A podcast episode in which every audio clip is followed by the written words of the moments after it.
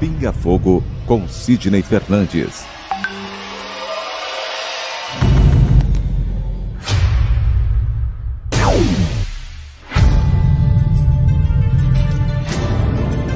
Porque nós não temos condição de saber exatamente ou saber ou relembrar como é a espiritualidade. Viktor Frankl um dos maiores gênios do século XX. Ele é o criador da logoterapia. Diz que se a vida tem um propósito, o sofrimento também tem.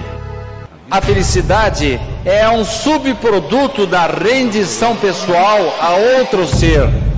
A partir do momento que eu me dedico ao próximo, a uma causa, que eu passo a ajudar o semelhante, procuro fazer este mundo um pouco melhor, naturalmente a felicidade me alcança. Pinga Fogo com Sidney Fernandes. Pinga Fogo com Sidney Fernandes.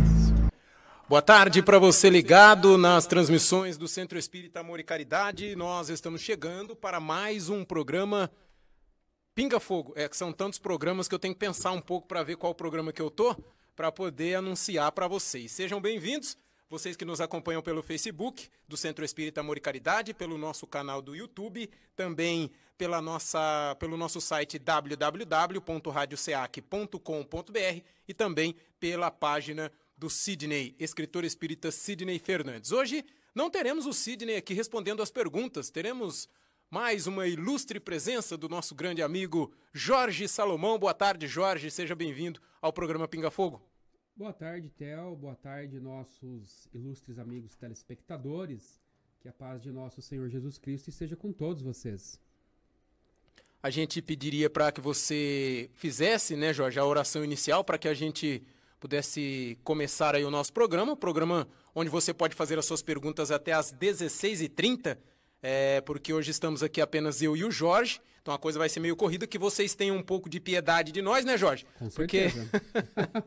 para que a gente consiga dar conta de todas as perguntas até o final do programa. E durante o programa a gente vai trazendo mais algumas outras informações relacionadas ao Centro Espírita Amor e Caridade para você que nos acompanha. Jorge, por favor, a oração inicial para o nosso programa. Oremos.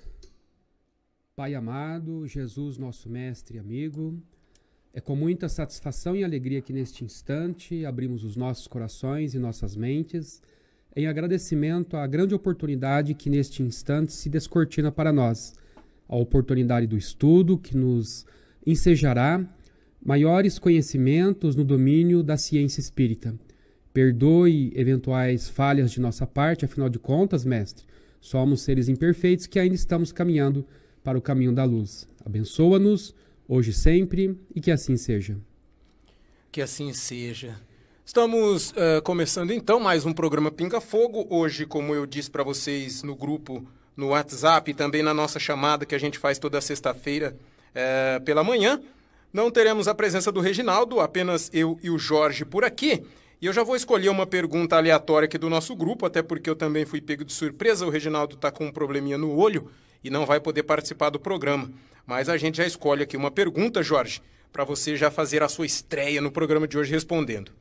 Pergunta: Jorge, por que não ouvimos falar em uma das personalidades tão fortes do século XXI na França, 21 ou 19? 19 na França, do Espiritismo, pesquisadoras de mesas girantes, Delphine Girardin. Eu confesso que me falta, com toda sinceridade, elementos para apreciar essa indagação em toda a sua profundidade diante da expectativa que o ilustre telespectador encaminhou para nós. É difícil de nossa parte explicarmos as razões dessa omissão, digamos assim, por conta de vários fatores e que, então, eu repito, reitero, nos falta elementos para podermos de fato é, apreciar essa questão e dizer é, com toda certeza, com toda segurança, o porquê, a razão que lamentavelmente não se dá, penso eu, na concepção do próprio missivista nosso, a atenção merecida a esse vulto do espiritismo. Tá certo. Jorge, é, enquanto eu ainda pego algumas outras perguntas também aqui no Facebook, é, eu gostaria de fazer uma pergunta que eu até fui perguntado outro dia. Um amigo meu ficou sabendo que eu trabalhava aqui no Centro Espírita já há algum tempo e ele sabia que antes eu era católico, né? Agora eu me tornei espírita. Um pouco antes de entrar, de vir trabalhar aqui no centro, eu já tinha um, uma certa simpatia com a doutrina e ao vir trabalhar aqui tudo acabou ficando mais é, ficando melhor ainda porque o fato de poder estudar ficou até um pouco mais fácil, né? E a gente vê tanto, ele fala, né? Ele falando para mim, deve que ele fez já alguma pesquisa, já estudou alguma coisa. A gente vê tanto falar dos bons espíritos, eh, das coisas boas que tem do outro lado, mas também vê falar do umbral. Aí ele me perguntou: será que no mundo espiritual também temos situações como acontecem aqui na, no mundo material? É, no que diz sentido, espíritos corruptos, espíritos que teriam aí, vamos supor, uma, uma um tipo de gangue de espíritos do mal que procuram, mesmo lá do outro lado, ainda sem ter é, caído na real, fazer o mal ainda estando lá, como acontece aqui na Terra, ou lá as coisas são diferentes, Jorge? Nós aprendemos que o mundo espiritual é um prolongamento do mundo material. E André Luiz, certa feita, nos deu uma das várias pérolas que ele sempre nos oportunizou. E uma delas é quando ele disse que o mundo físico é uma cópia imperfeita do mundo espiritual. Por conta disso, Theo, nós podemos dizer o seguinte: com base nas obras de André Luiz, na série André Luiz, os romances, nós vamos verificar especialmente naquela obra intitulada Libertação, onde André Luiz, juntamente com o seu mentor, preceptor, seu professor, enfim, eles vão se deslocar de nosso lar para uma região localizada no umbral e justamente num castelo, numa cidade existente no umbral, como muitas outras lá existem, em que eles vão ver que ali tem toda uma organização hierárquica voltada ao mal, sendo que um dos é, chefes é, supremos daquela região, digamos assim, circunscrita ao umbral, se chama Gregório. E ele tem os seus asseclas. Quem são os asseclas? São os ministros são os assessores, são os seguidores desse gênio das trevas, intitulado Gregório, dessa obra Libertação de André Luiz, onde ali se verifica toda uma organização é, de espíritos corruptos, de espíritos que foram assassinos aqui na Terra, de salteadores, toda sorte que vocês podem imaginar de criaturas que nós temos aqui na Terra, num grau ainda talvez pior ainda, porque eles estão é, desvestidos do corpo físico. Então, nessa obra, o nosso irmão haverá de verificar a existência, assim, de falanges existentes no além. E existem inúmeras obras. Uma outra que também que me veio à mente é psicografia de, de Valdo Pereira Franco, intitulada Trilhas da Libertação. E ali também nós vamos ver que o espírito que psicografou essa obra, ele, ele o, o, o Miranda, que é o espírito psicografante dessa obra, ele esteve participando de uma, digamos assim, é, reunião política sem ser é, visto, é claro, entendamos bem, sem ser visto. Ele participou, ele assistiu uma reunião política existente também numa determinada região do umbral, onde eles estavam quem? Os espíritos do mal é, se reuniram para eleger quem seria o líder do mal daquela comunidade existente ali no umbral. E elegeram então um tal de Tuktamik, que foi descendente de Gengis Khan, e vocês sabem que Gengis Khan foi um grande guerreiro mongol, mas que de repente, de um momento para outro, ele descambou para o cometimento de atrocidades inimagináveis no seu tempo. Então, é, voltando a essa indagação, sim, existem espíritos, espíritos no além, no umbral, obviamente, que são muito mais piores, inclusive, do que aqueles que nós vemos aqui na Terra enquanto encarnados.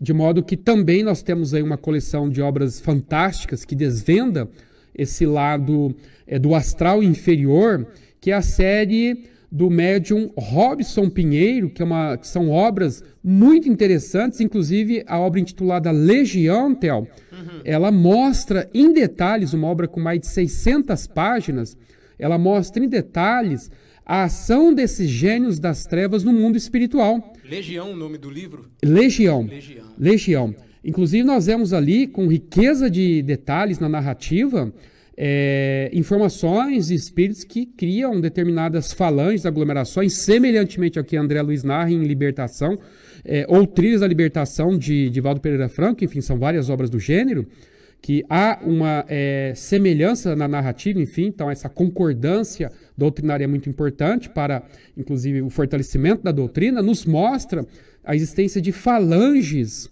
que congregam princípios é, aos quais eles se afinam, inclusive, aí que está o grande problema, para virem à Terra e disseminarem a discórdia, fomentarem guerras, inclusive.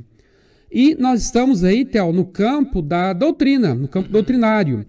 É, mas nós podemos também fazer menção de uma obra muito curiosa fora do campo doutrinário, já não estamos mais no terreno religioso, muito embora a doutrina espírita não é tão somente religião, mas é religião, filosofia e ciência, mas essa obra é da ciência, do doutor é, Wickland, que foi publicada no ano de 1929, no século passado, portanto, cujo título é 30 anos entre os mortos. E nessa obra, Theo, esse Dr. Wickland, que foi psiquiatra no seu tempo, ele depois de desvendar o outro lado, a face oculta da realidade que seria o mundo espiritual, que ele jamais aceitava ou admitia, mas com base em fatos, portanto, fatos incontestáveis, ele teve que se dobrar à realidade que então se apresentou, a visão dele, é, depois de vários anos de estudo e situações das quais ele estava ali como protagonista, juntamente com o Além, ele publicou essa obra, é, 30 anos entre os mortos, e nessa obra ele chega a dizer, inclusive, que existem entidades que nada mais so foram homens aqui na Terra, que estão do outro lado da vida, se acotovelando com a humanidade encarnada, inspirando-a para o bem ou para o mal, inclusive fomentando, ou seja, provocando guerras, discórdias, cisânias e muitas outras situações as quais o mundo vem enfrentando, também, inclusive, por influência dessas entidades. Ô, Jorge, então, é, não sei se eu, se eu vou saber colocar a minha indagação ainda dentro dessa sua resposta.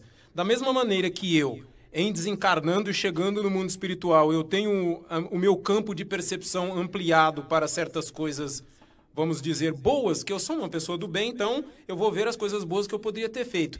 Esses espíritos, ao chegarem lá, eles podem ter uma percepção do, vamos supor assim, o mal que eles poderiam ter feito e continuar fazendo lá com um pouco mais de força? Sem dúvida, sem dúvida, Théo.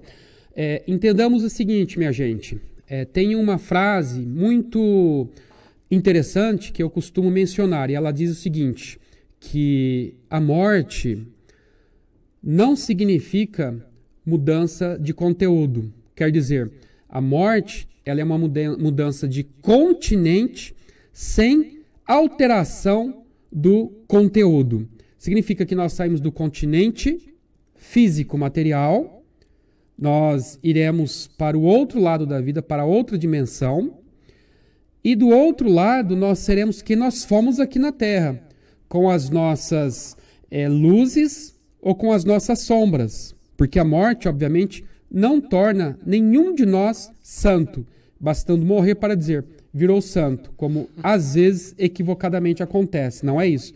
Nós seremos do outro lado que nós fomos aqui. E quanto mais bagagem no campo da luz nós levarmos para o outro lado da vida, tanto melhor, porque nós nos consorciaremos, ou seja, nós iremos nos associar àqueles que estão vibrando na mesma faixa de luminosidade que a nossa. Ao passo que se estivermos vibrando numa faixa da sombra, ou saímos daqui com a mala cheia de maldades, quem que nós encontraremos do outro lado, se não espíritos que serão afins nossos?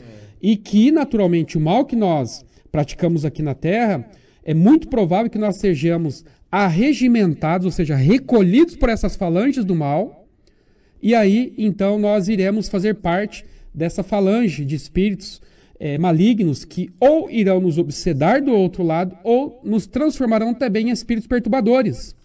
Entendi. Isso é muito sério, é muito grave. Não foi sem razão quando Jesus havia nos ensinado que orai, vigiai, para não cairdes em tentação. E André Luiz, volto novamente a mencionar aquela obra Libertação, ele nos diz que, à mercê da bondade divina, da espiritualidade superior, a Terra só não está numa situação pior da que nós vemos, ou ela enfrentou, por conta de termos esses espíritos amados, abnegados, trabalhadores do bem, que diariamente estão se acotovelando conosco aqui na Terra, evitando que esses espíritos que estão é, arregimentados ali no umbral não venham com toda a sua carga de malignidade injetar o vírus.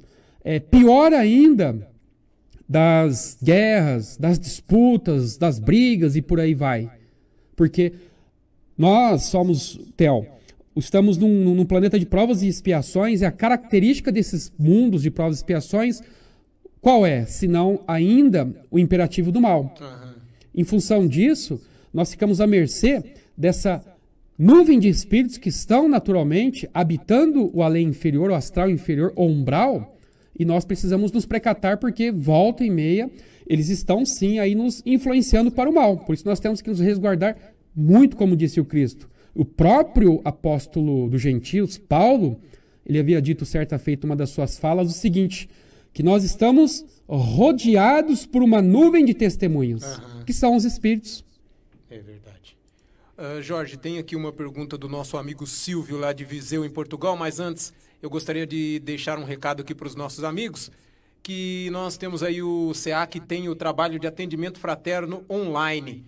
É, de vez em quando vai aparecer um QR Code na sua tela aí, você pode escanear aí com a tela do seu smartphone, você vai levar para uma página onde você terá mais informações. Ou se você preferir, mande uma mensagem para o WhatsApp no código 14 99162 7234. Aí você vai ter todas as informações para agendamento e saber como funciona o nosso atendimento fraterno online do SEAC em tempos de pandemia, onde não podemos aí ter muito contato. Então, o SEAC disponibilizou esse trabalho aí para ajudar as pessoas à distância.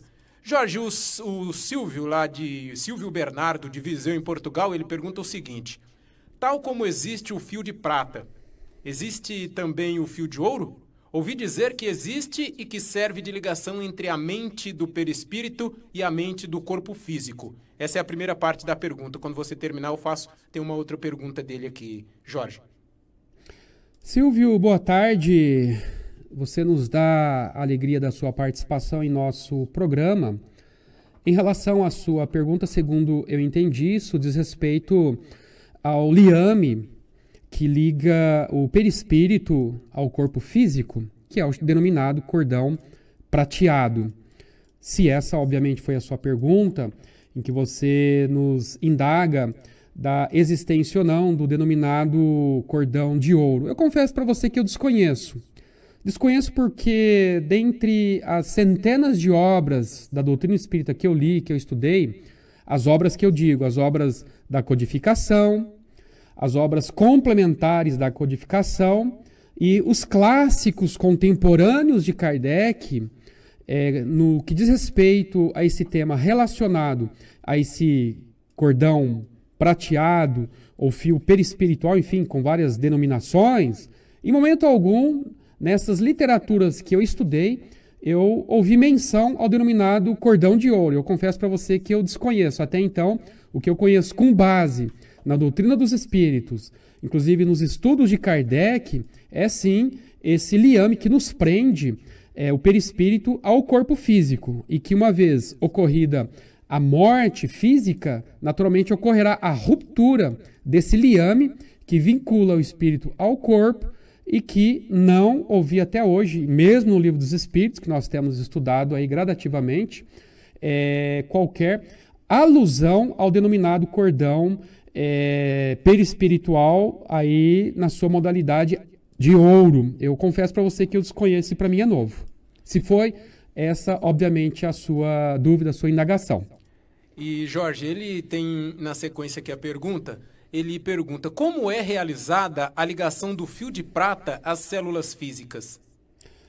Olha, existe uma obra muito interessante do Dr. Hernani Guimarães, que foi um grande cientista dentro do Espiritismo e é uma criatura já desencarnada e que nos honrou com a sua presença aqui na casa, aqui em Bauru, no Centro Espírita Amor e Caridade, Dr. Hernani Guimarães. E ele tem uma obra incrível, magnífica, intitulada Teoria Corpuscular do Espírito. É uma obra, é, Silvio, que você vai ver que é uma obra de fôlego é, típica de um cientista, porque o Dr. Hernando ele foi cientista, inclusive ele tinha muita amizade com o Dr. Ian Stevenson e muitos outros catedráticos dessa seara da ciência parapsicológica. Então, nessa obra Teoria Corpuscular do Espírito, ele tenta explicar como que funciona o modus operandi, ou seja, o modo como os espíritos realizam é, para uh, concretizar o processo reencarnatório. Mas eu digo para você também que existe ali no capítulo 13 da obra de André Luiz, intitulada Missionários da Luz, cujo título é uh, Reencarnação de Segismundo. Nesse capítulo 13 dessa obra Missionários da Luz de André Luiz, ô Silvio, você vai encontrar uma narrativa de André Luiz nos mostrando, é, não numa forma assim, é, é, passo a passo, é, da, da, forma como você deseja saber como que ocorre o processo de ligação desse cordão perispiritual às células físicas. Mas ele diz assim, que na medida que eles estão acompanhando a viagem do espermatozoide no canal vaginal até a trompa de falópio para o encontro do óvulo, quando ocorre esse encontro desses dois gametas, formando então o chamado ovo, o que acontece? Ele diz que ali projeta-se uma luz imensa, dando início à união do espírito com o corpo. E que a partir dali, no momento em que ocorre o processo de divisão celular contínua até a formação de todo aquele corpo, com todos os seus sistemas, com todos os seus órgãos, é um passo é, lento e gradual em que o perispírito, mediante esse cordão perispiritual, vai se interpenetrando célula por célula daquele ovo ou embrião que está em processo de divisão constante para a futura formação de um corpo humano. Então, nessa obra de André Luiz, capítulo 13, Missionários da Luz, e nessa obra que vai servir de subsídio também a uma informação mais técnica, é, mais científica da questão, que é essa obra Teoria Corpuscular do Espírito, Dr. Hernani, ele também explica mais ou menos como que, como que funciona ali em detalhes é, esse processo de ligação desse cordão perispiritual célula a célula no corpo que está em vias de formação no ventre materno. Tá certo. Uh, Jorge, é, eu vou. Deixa eu ver se eu encontro aqui a pergunta da nossa amiga. Ela fez uma pergunta aqui, eu vou até pular um pouco algumas outras que já tem para fazer a dela, porque geralmente as pessoas que perguntam no começo, quando é uma pergunta meio particular assim, eu até Gostaria de ouvir também a sua opinião sobre a pergunta dela, porque pode ser que a pessoa não veja o programa na sua totalidade durante duas horas, né? Então, é a Marineia de Lima. Ela diz assim, Jorge: Meu esposo faleceu há sete meses. Já pode psicografar ou ainda está no umbral? Marineia. Entendendo que parece que ele está no umbral. Uma ótima tarde para você e obrigado pela sua participação.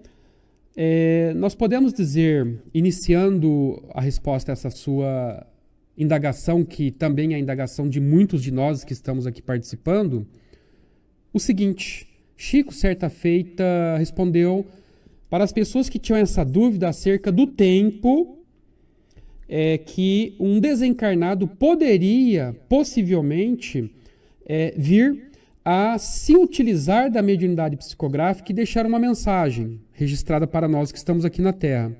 Quando indagado a esse respeito, o Chico disse o seguinte: Olha, nós temos que entender que o telefone toca de lá para cá. Isso significa, traduzindo em miúdos, que por mais que nós, que estamos aqui na retaguarda da vida, no plano físico, desejosos, como todos nós naturalmente temos esse desejo, de que um ente amado que partiu para a pátria espiritual dê a sua comunicação ostensiva via psicografia, nós, por mais que tenhamos esse desejo, esse desejo não vai influenciar em hipótese alguma é, a possibilidade desse nosso ente amado vir a nos dar uma mensagem psicográfica.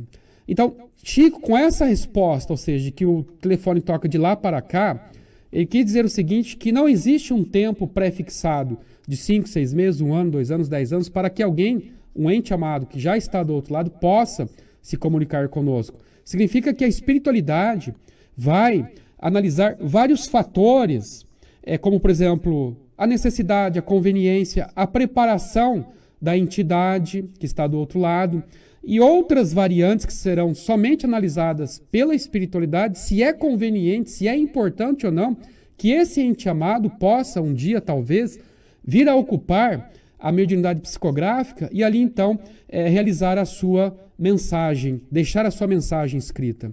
Enquanto isso não acontece, talvez é, sequer possa acontecer, porque, para uma informação, eu tenho um irmão que é desencarnado no dia 19 de junho de 1993 e, obviamente, até hoje ele não psicografou.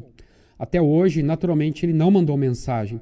Mas nós sabemos que ele está bem, porque, ou às vezes, através do processo do sono físico, quando nosso espírito tem uma parcial libertação do mundo físico, nós temos contato com ele, inclusive até confabulamos, até dialogamos com ele e vemos que ele está bem. Ele chega, inclusive, a passar informações de que está tudo muito bem, que dentro das possibilidades dele, ele até ajuda nós que estamos aqui na Terra.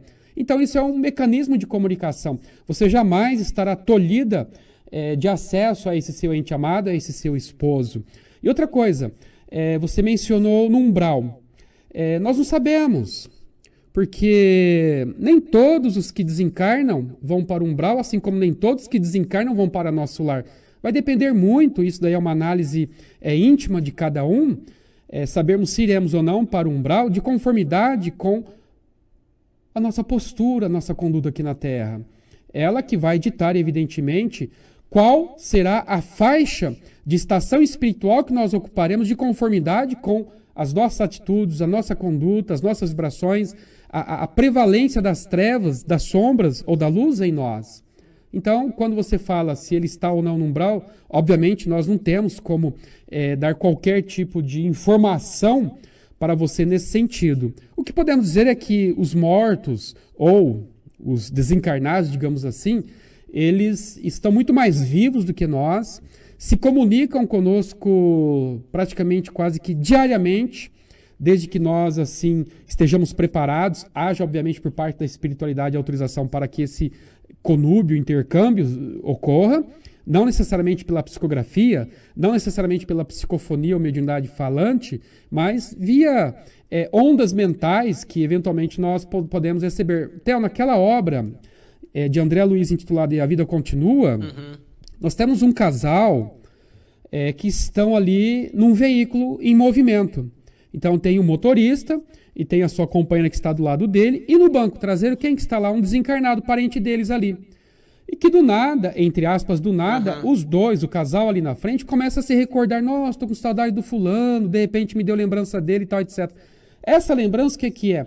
É o espírito que está ali, junto deles, transmitindo a sua vibração e eles acabaram captando. Então, é um processo de comunicação. De repente, quando nós não estamos pensando em nada e vem à mente um pensamento, uma ideia, um sentimento é, daquele nosso ente amado, é, se, que nós, obviamente, não estávamos ali, ao menos naquele momento, pensando nele, de repente vem aquele pensamento, pode ser que eventualmente ele esteja se comunicando conosco. Ora que nós, então, temos que aproveitar para fazermos uma prece, agradecer a Deus essa oportunidade e tentarmos confabular, ou seja, conversar com ele naquele momento, dizer que está tudo bem, que ele esteja bem, e por aí vai. Ô, ô, Jorge, nessa situação que você colocou, né, que o Chico citou, é, que o telefone só toca do lado de lá, e veio uma imagem na minha cabeça, tipo assim, é, o telefone só toca de lá para cá. Mas para isso, a pessoa de lá tem que ter créditos para fazer essa ligação e tem que ter uma necessidade para fazer essa ligação. Você nunca vai pegar seu celular e ligar para uma pessoa sem ter é, você não vai conseguir ligar sem ter crédito e outra. Você, se você não tiver assunto, não tiver o que falar, você não vai ligar. Eu acredito que deva funcionar o, o processo, deve ser dessa mesma maneira, né? Quando tem necessidade e a pessoa tem o crédito para isso, ela faz. Quando não precisa, que é aquela coisa natural, não tem para que essa, esse contato, né? Sua analogia é bem inteligente, parabéns, realmente, é bem isso mesmo. Vai depender de vários fatores. É, dentre eles, que nem você mencionou, a questão do merecimento. haviam muitas pessoas que iam para Pedro Leopoldo ou para Uberaba para procurar, enquanto o Chico estava aqui encarnado e no auge do seu trabalho mediúnico, psicográfico, pais, irmãos, parentes, amigos, enfim, que iam procurar o Chico é, para obter dos, daqueles que partiram alguma mensagem deles do além. E muitos, inclusive, não receberam. Muitos, inclusive, não recebiam essas mensagens, porque não, é uma questão de conveniência que não dá para nós apreciarmos, porque isso depende muito da decisão vinda do mundo espiritual. É. Mas então, é, repito, isso somente é possível quando a espiritualidade analisa é, vários fatores, vários elementos que então entrarão é, na ordem das coisas, eles verificarão se há ou não é, interesse, se há ou não mérito, se há ou não conveniência que aquele ente amado se comunique. Mais uma coisa é certa, é, não existe só esse mecanismo de comunicação. Esse é um dos, mas o mais comum é quando nós nos desdobramos através do sono físico, é, sonhos, enfim, nós teremos aí contato com esses nossos entes amados, basta que nós oremos, é, não que seja uma oração é, é de exigência, mas uma, uma, uma oração em que nós nos submetamos aos desígnios de Deus e, por exemplo, faça-se a tua vontade, ó Pai, mas se for possível, eu gostaria de ter acesso ao meu parente já desencarnado que se encontra no além para que eu possa ter notícias dele. E se for do nosso merecimento, e se essa criatura estiver preparada, a espiritualidade com certeza vai nos propiciar essa viagem ao além e em que nós nos comunicaremos é, diretamente com essas criaturas sem qualquer é, intermediação. Naquela obra de André Luiz Entre a Terra e o Céu, Theo, nós vemos ali mães, por exemplo, que cujos filhos desencarnaram em tenra idade, estão ali sequiosas de terem uma notícia dos seus filhos, mas quando chega a, a, noite, elas dormem, os espíritos superiores, protetores daquela família, levam os espíritos dessas mãezinhas encarnadas até essas regiões onde habitam essas crianças desencarnadas, uma região do além, que congregam crianças, e levam-nas a visitar os seus filhos nessas instituições existentes no além que cuidam dessas crianças. Então, para vocês verem que, e, e, e, é, de um jeito ou de outro, nós teremos contato com esses nossos entes amados, sem dúvida. Tá certo. Ô, ô, Jorge, tem uma pergunta aqui do nosso amigo, deixa eu ver, que é o Jair. O Jair é aqui de Bauru. Ele nos acompanha pela página do Facebook do Sidney. Ele pergunta assim: como identificar um karma, Jorge? Como identificar um karma? O karma é uma expressão é, muito utilizada pelos nossos irmãos, os orientais, que, em outras palavras, significa causa e efeito. Como disse Jesus, a cada um será dado segundo as suas obras. Então, karma, nós identificamos o karma, ou seja, uma situação é, inevitável e imutável pela qual nós temos que enfrentar, com base naquela informação, Theo, dada por Emmanuel naquela obra intitulada Pensamento e Vida. Ali no capítulo 19, ou salvo engano 22 dessa obra, ele diz como nós podemos identificar é, o karma. O karma se identifica quando, evidentemente, determinadas situações da vida são imutáveis e inevitáveis. Aí ele cita como exemplo é, nascimentos cujas crianças já trazem ao nascer determinadas patologias incuráveis trazem, entram na vida com determinados aleijões ou determinadas situações da vida que não há como nós mudarmos aquilo. Porém, o, hum. o karma, embora ele tenha a característica da inevitabilidade e da imutabilidade, Pedro, no seu evangelho, ali encartado na Bíblia, no Novo Testamento, no capítulo 4, versículo 8, Pedro disse o seguinte: e a verdade vos digo que ameis uns aos outros com intensidade, porque o amor cobre a multidão de pecados. É Pedro, Theo, nos mostrando que existe sim uma possibilidade, uma possibilidade de nós interferirmos na inevitabilidade, na imutabilidade de uma situação kármica. Exemplo, nós podemos mencionar isso é um caso clássico dentro da doutrina espírita, onde muitos já devem ter ouvido essa narrativa, em que um camarada era uma pessoa muito boa, Théo. Uhum. Uma criatura boníssima, um doce, é, ali no meio social onde ele estava inserido.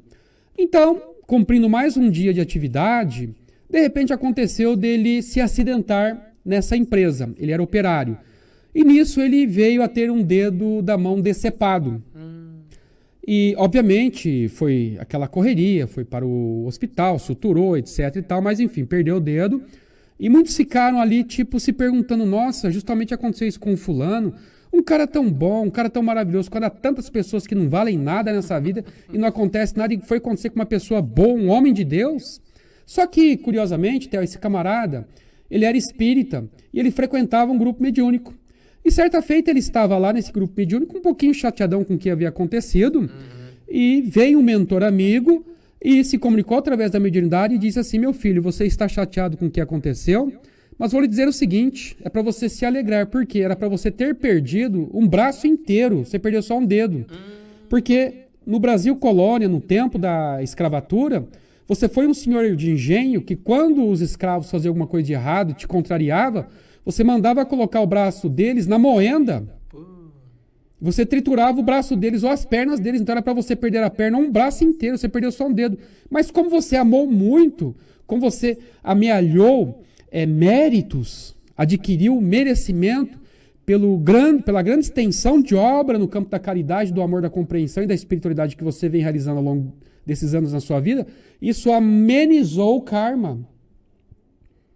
Ou seja, para quem ia perder um braço, um perdeu braço, só um dedo, é, tá de bom tamanho. Tá, tá no lucro, né? Então nós vemos aí que o karma, em regra, ele é imutável. Nós teremos que passar por aquilo conforme diz Emmanuel, que a característica de uma situação kármica é a imutabilidade, é a inevitabilidade daquela situação, ou seja, inevitavelmente nós enfrentaremos aquilo com um choro ou não.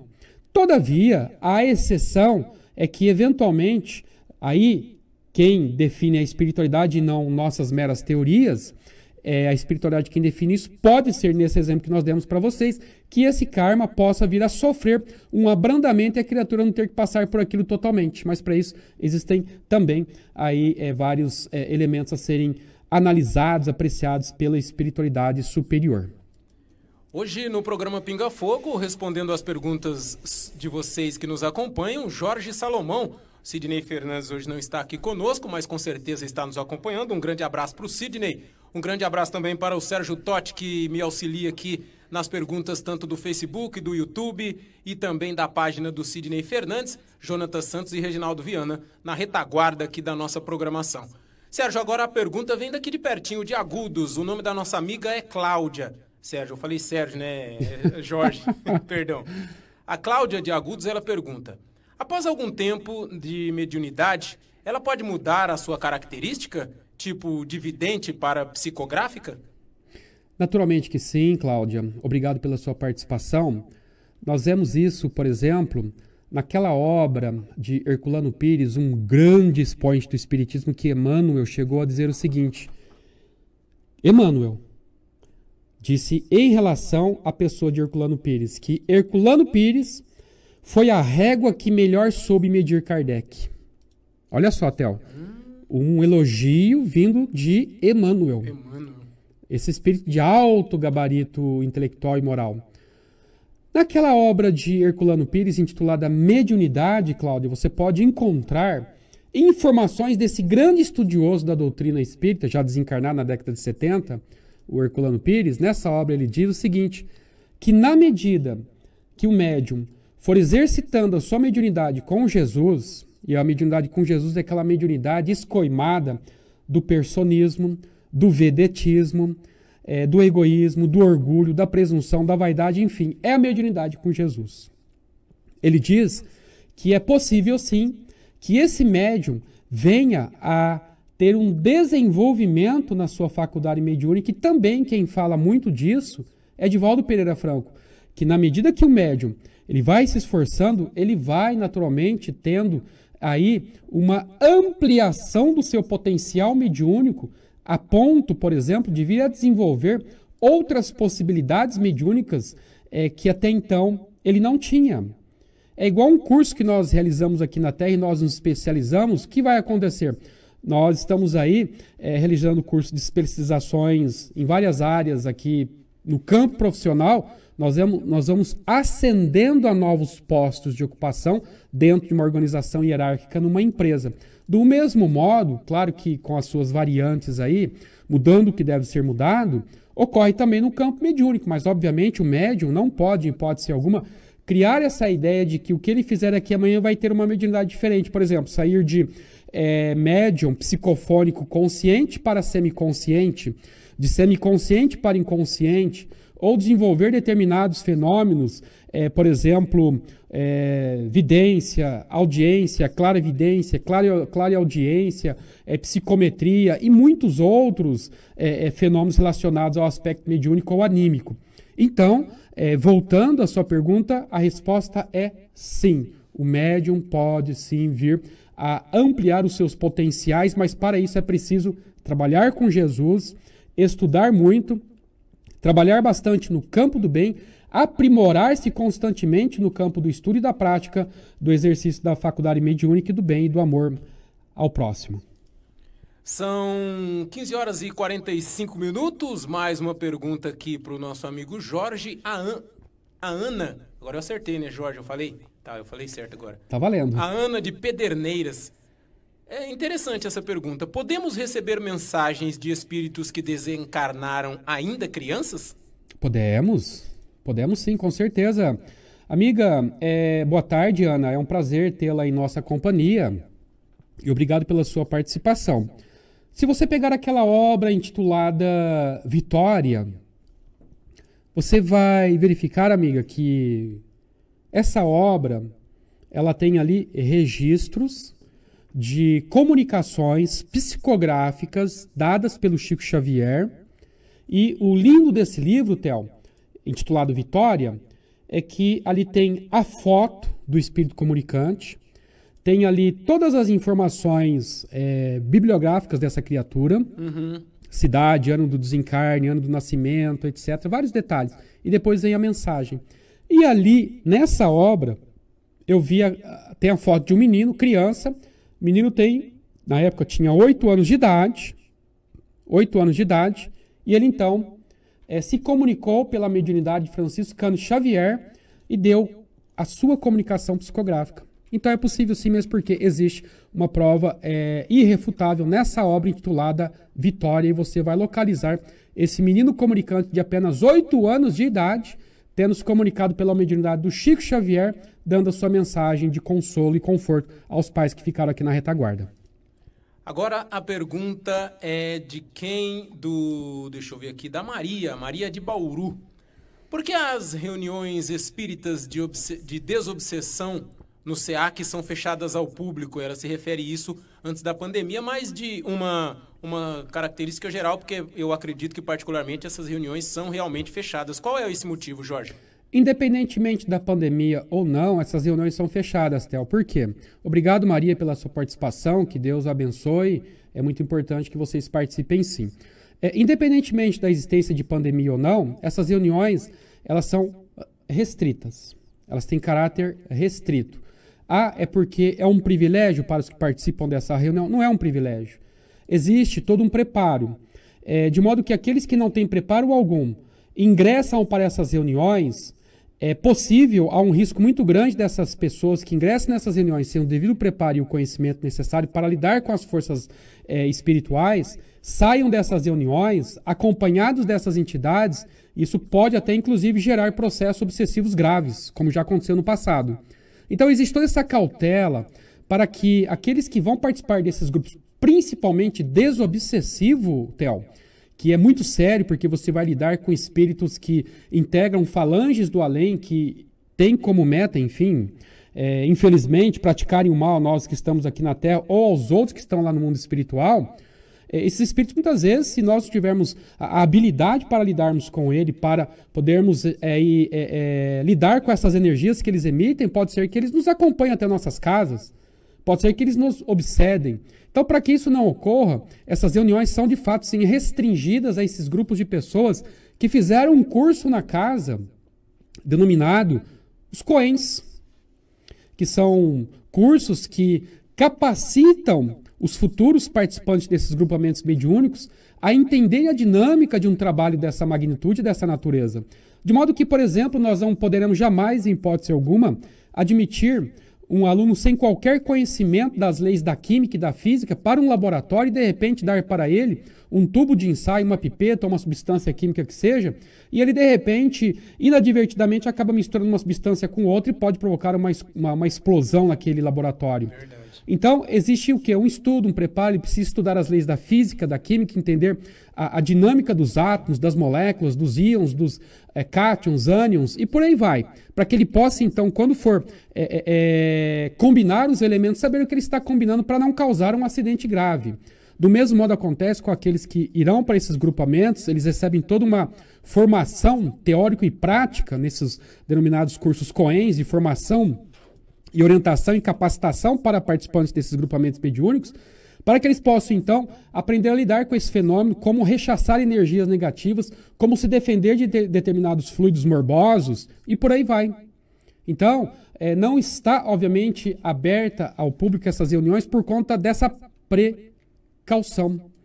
Existe uma precaução até mesmo para se tomar cuidado com aqueles que eventualmente querem se enveredar para um terreno que não conhecem. Então nós precisamos conhecer, porque o Cristo, Tel, havia dito o seguinte: Conhecereis a verdade, e a verdade vos libertará. E o que é verdade, senão nós entendermos a dinâmica desses processos de comunicação do mundo além com os que nós, os que estamos nós aqui na Terra encarnados, para que não sejamos futuramente ludibriados ou que nos tornemos marionetes ou joguetes nas mãos dessas entidades que muitas vezes querem pegar os incautos, ou seja, os despreparados, e aí então é, se acoplarem a ele e causar um processo de sugação de energia ou chamado vampirismo, que nada mais é do que obsessões terríveis. É por isso, é mais por precaução, não é privilégio, não é simplesmente para se criar um grupo aí é, à parte é, com pessoas aí que têm a aura de sabe tudo, ou pessoas que estão aí dentro de uma, uma questão esotérica. Não, absolutamente nada disso. É mais por precaução, é mais para é, fazer com que as pessoas possam participar desse grupo, mas capacitados para lidar com essas forças das trevas ou não, e que ainda nós sequer conhecemos na sua integralidade. A próxima pergunta aqui no nosso programa Pinga Fogo, hoje Jorge Salomão respondendo as perguntas dos nossos amigos das redes sociais do Centro Espírita Amor e Caridade e também do escritor espírita Sidney Fernandes. Muito obrigado, Sérgio Totti, por estar me ajudando aqui a pegar as perguntas e passá-las até o Jorge. Jorge, a Irene Polon faz a seguinte pergunta. Eu gosto muito de dramaturgia, ver os atores contracenarem filmes, novelas e teatro. Gosto de ver os atores incorporar um personagem que parece de verdade, imitando a vida real. O que a doutrina espírita tem a dizer sobre esses personagens? Pode haver colaboração ou incorporação de espírito? Pois tem atores talentosos, por exemplo, Fernanda Montenegro, que quando está atuando, a gente vê o personagem menos ela. A doutrina espírita tem alguma coisa a dizer? Você sabe, você tem alguma coisa para nos falar sobre essas, esse tipo de situação, Jorge? Olá, Irene, boa tarde, obrigado pela sua maravilhosa participação. Posso afirmar para você com toda certeza, Irene, que sim. Há artistas que, inclusive, já até deram seus depoimentos que, num determinado instante em que eles estão ali é, vivenciando aquele papel, eles já não mais sentem que são eles enquanto artistas, mas que eles já estão, inclusive, é, incorporando, digamos assim, encarnando o próprio personagem.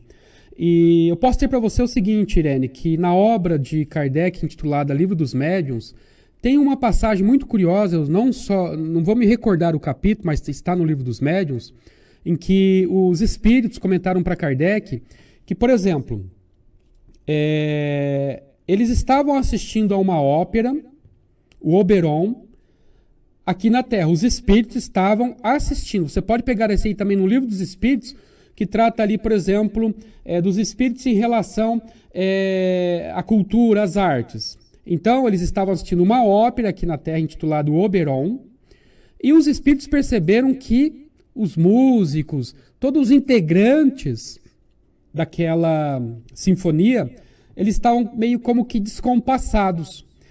E os espíritos que estavam assistindo, eram espíritos aí que tinham lá um certo grau de evolução, é, entenderam por bem ajudar os integrantes daquela sinfonia e acabaram por influenciá-los é, positivamente, magnetizando todos os integrantes daquela sinfonia, quando de repente as pessoas que estavam até então um pouco é, até mesmo bocejando com aquela sinfonia meio desagradável, viram que de repente uma hora para outra mudou.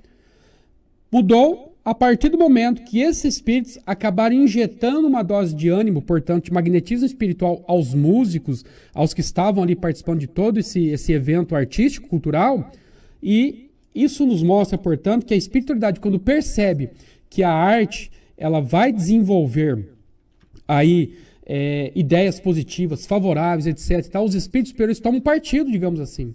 E muitos, então, os que estão aqui na Terra, que são artistas, eles têm aí, por exemplo, uma sensibilidade aguçada, ampliada pela própria espiritualidade, que vê naquilo é, algo de interessante para que a população possa, de fato, acompanhar aquilo de uma forma mais dinâmica, mais magnetizada, mais espiritualizada, digamos assim, e eles interferem de forma positiva conforme tem nessa narrativa que eu estou passando aí para vocês. Então existe a possibilidade sim, sem dúvida alguma.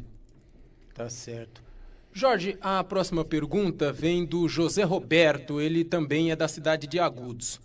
Se existem tantos caminhos adequados para buscar Deus, por que há tanta briga para defender qual é a melhor religião? Boa tarde, José. Obrigado pela sua participação. Obrigado pela sua pergunta. Bom, minha gente, o negócio é o seguinte: as religiões são caminhos e são caminhos bons, todas elas indistintamente. As religiões, obviamente, que se prezem a fazer com que nós, os homens, a humanidade, nos modifiquemos moralmente falando.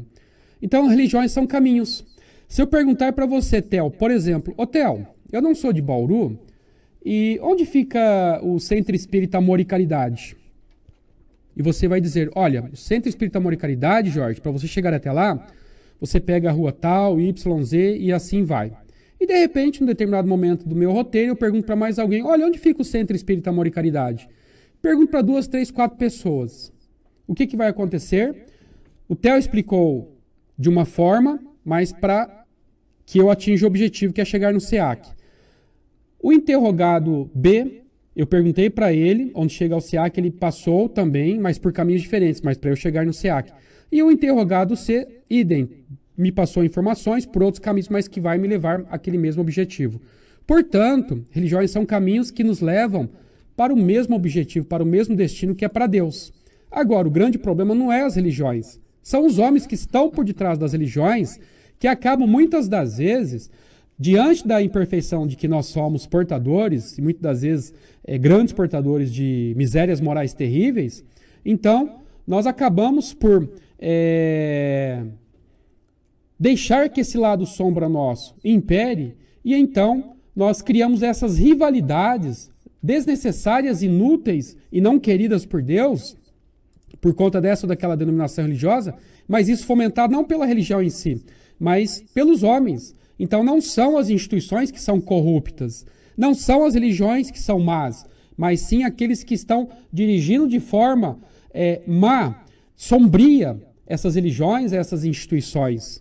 Então, infelizmente, onde há o elemento humano, e quando há esse elemento humano que tenha más intenções, aí ele acaba, infelizmente, maculando a imagem daquele símbolo, daquela instituição, daquela igreja, daquele centro, enfim, da religião, gerando essas confusões. Então, as religiões não são más, jamais. Todas são boas, porque, no exemplo que eu dei inicialmente, vão nos levar a um destino que é o destino de fazer com que nós, nos, nós sejamos encaminhados a Deus através de nossas ações, nossa moralização. Agora, o problema está no, em quem dirige.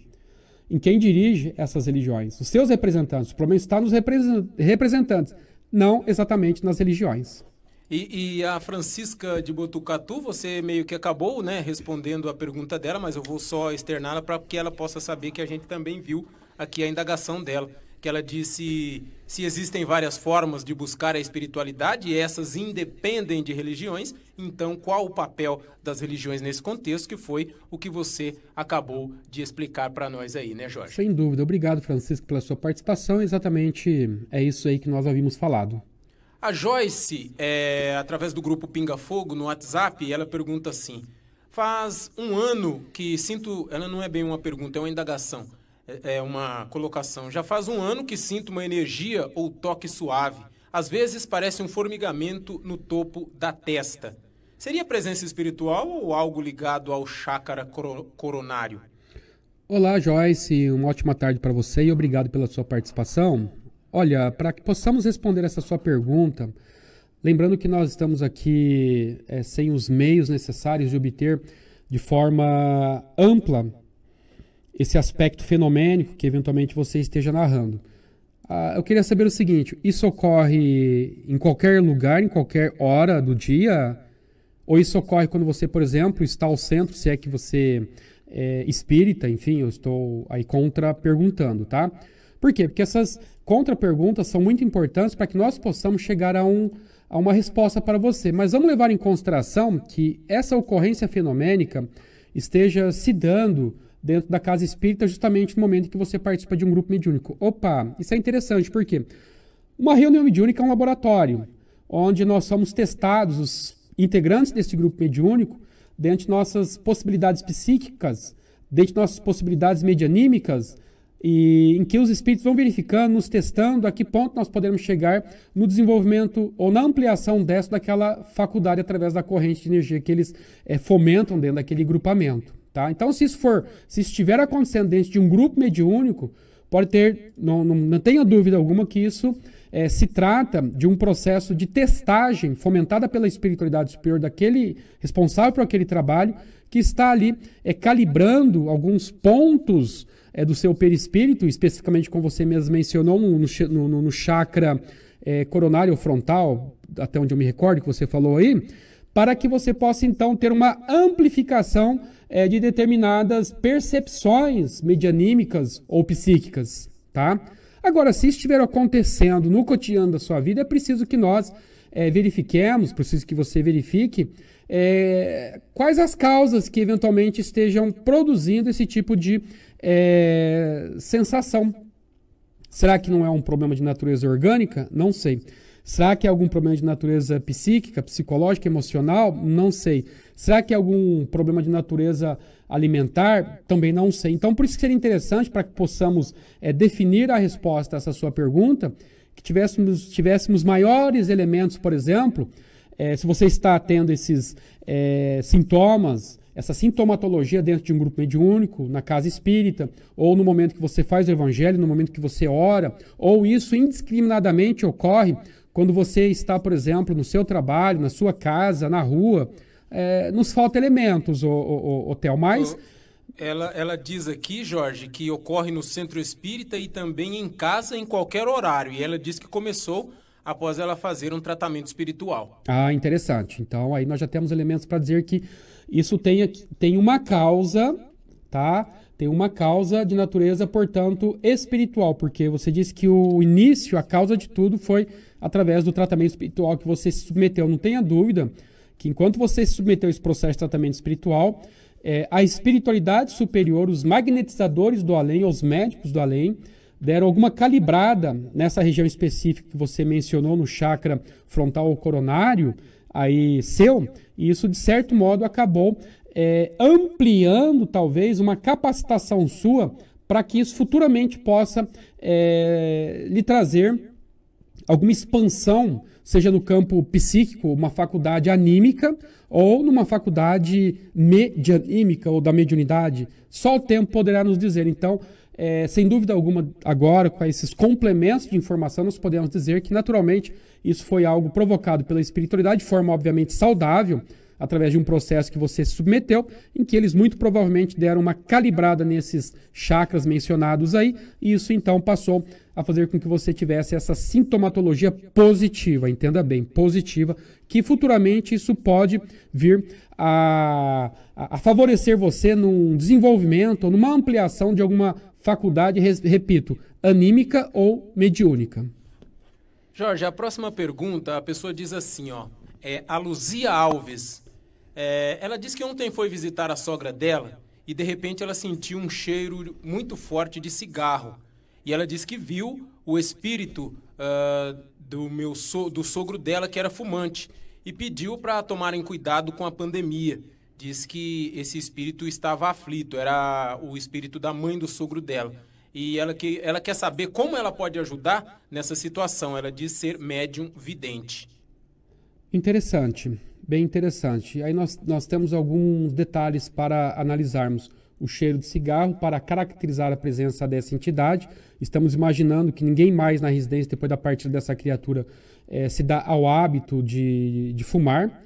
O, o, cigarro, então, era talvez um hábito tão somente específico dessa criatura já desencarnada. Esse cheiro foi para caracterizar que tinha uma presença ali, que aí a sua faculdade de evidência desvendou e verificou tratar-se desse parente que veio com essa preocupação para que vocês possam é, cuidar, é, se cuidarem diante dessa situação pandêmica do coronavírus que nós estamos enfrentando.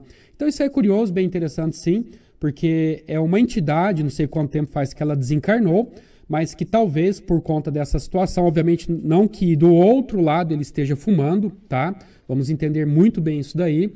É, de duas, uma, pode ser que ainda, não sei qual é o tempo de desencarne dessa criatura, não sei qual é, foi o tipo de vida que ela levou aqui na Terra, porque, obviamente, quando desencarnamos, se somos fumantes, estaremos com vício do outro lado da vida. Se formos os que usam os estupefacientes, como a cocaína, como a, a, a maconha, como LSD, as drogas de uma forma geral, nós seremos drogados do outro lado. Se sairmos daqui é, na condição de alcoólatras, seremos alcoólatras do outro lado. Então, na, nessa situação específica mencionada aí, não sei exatamente essa situação desse camarada aí. E, mas ele, não sei se ele desencarnou bem ou não, mas enfim, ele veio com essa preocupação. É, dizendo para que a família se cuide diante dessa situação pandêmica. É curioso por conta desse lado, que ele demonstrou uma preocupação, é positivo isso daí.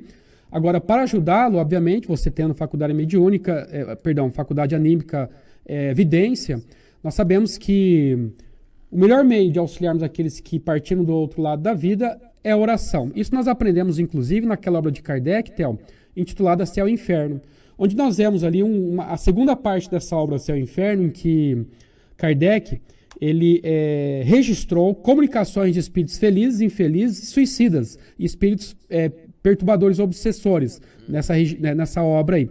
E todos, todos, até mesmo os espíritos felizes, todos tem uma é, tônica é, no seu discurso, uma constante no seu discurso. Qual é? Orem por mim. Deus, os espíritos felizes, infelizes, os espíritos endurecidos, os espíritos é, suicidas, todos eles falam: olha, desse outro lado da vida, a única coisa que funciona em termos de instrumental de auxílio para nós que estamos fora do corpo físico e nessa quarta dimensão é necessariamente a oração. Então, portanto, aqueles que querem ajudar os que estão do outro lado da vida talvez uma situação um pouco complicada diante do gênero de vida que tiveram aqui na Terra, não tem instrumental melhor que não seja o instrumental da oração.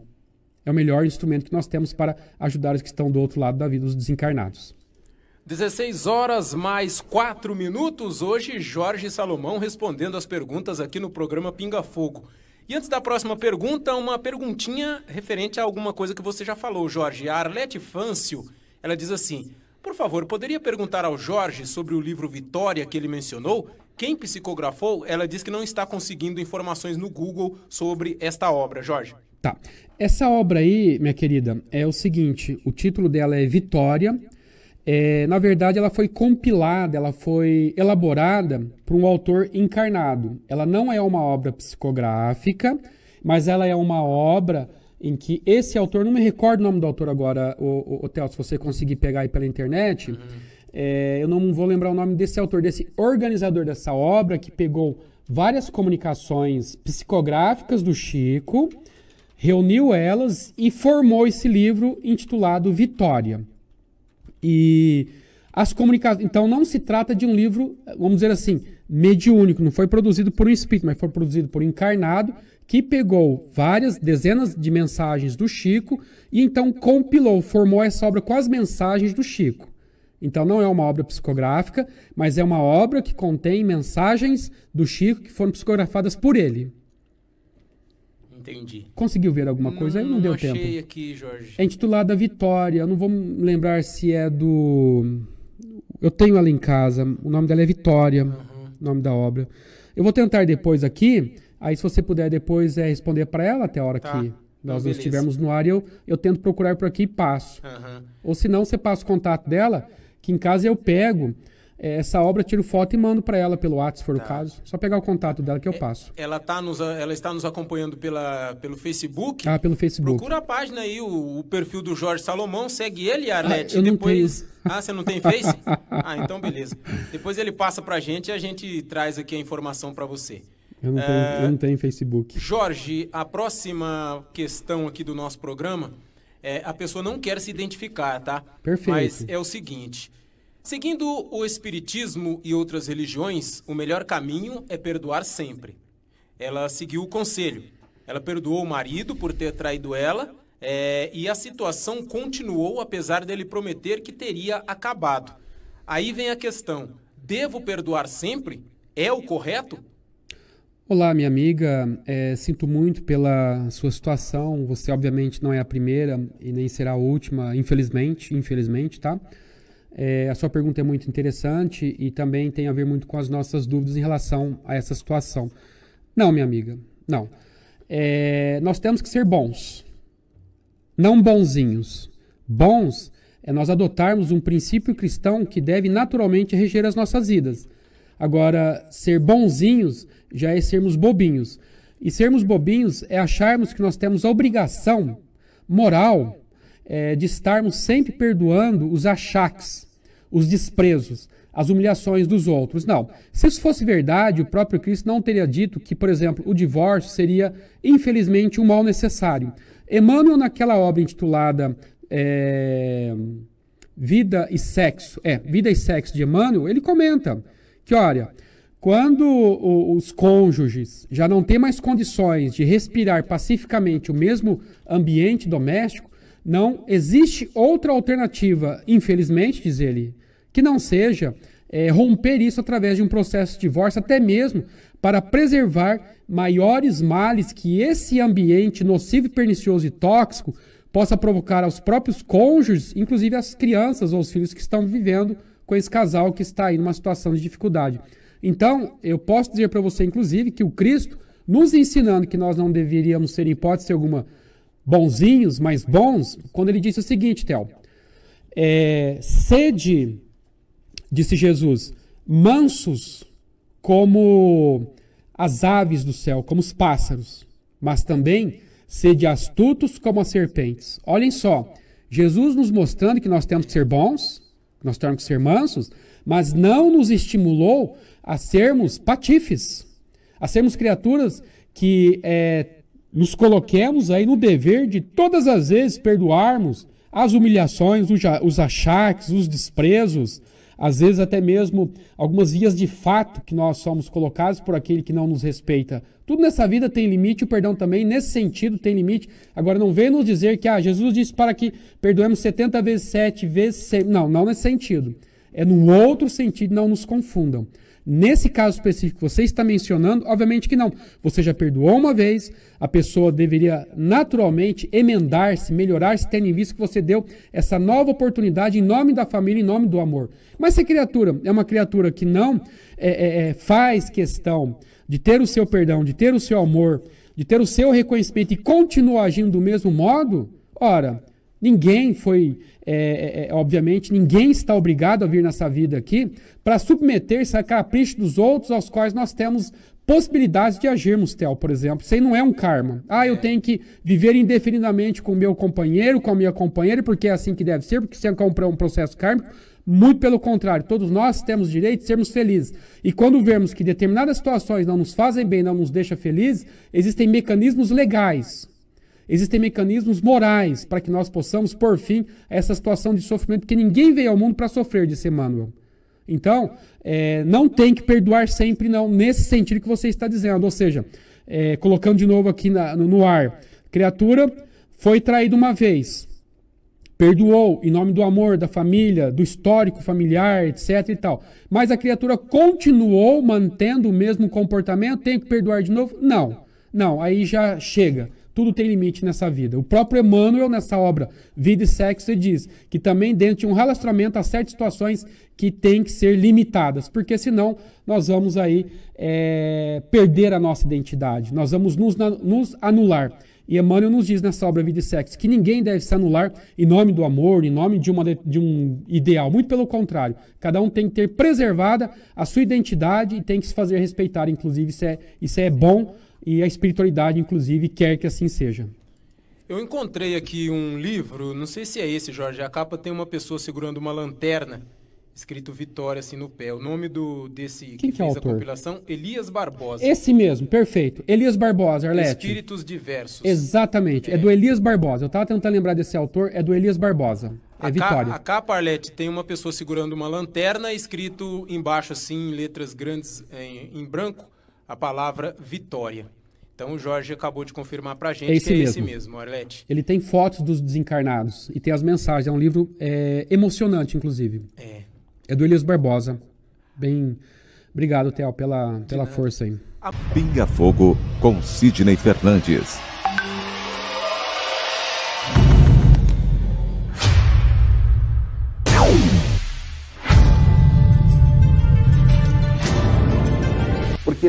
Temos condição de saber exatamente ou saber ou relembrar como é a espiritualidade. Viktor Frankl, um dos maiores gênios do século XX. Ele é o criador da logoterapia. Diz que se a vida tem um propósito, o sofrimento também tem. A felicidade é um subproduto da rendição pessoal a outro ser.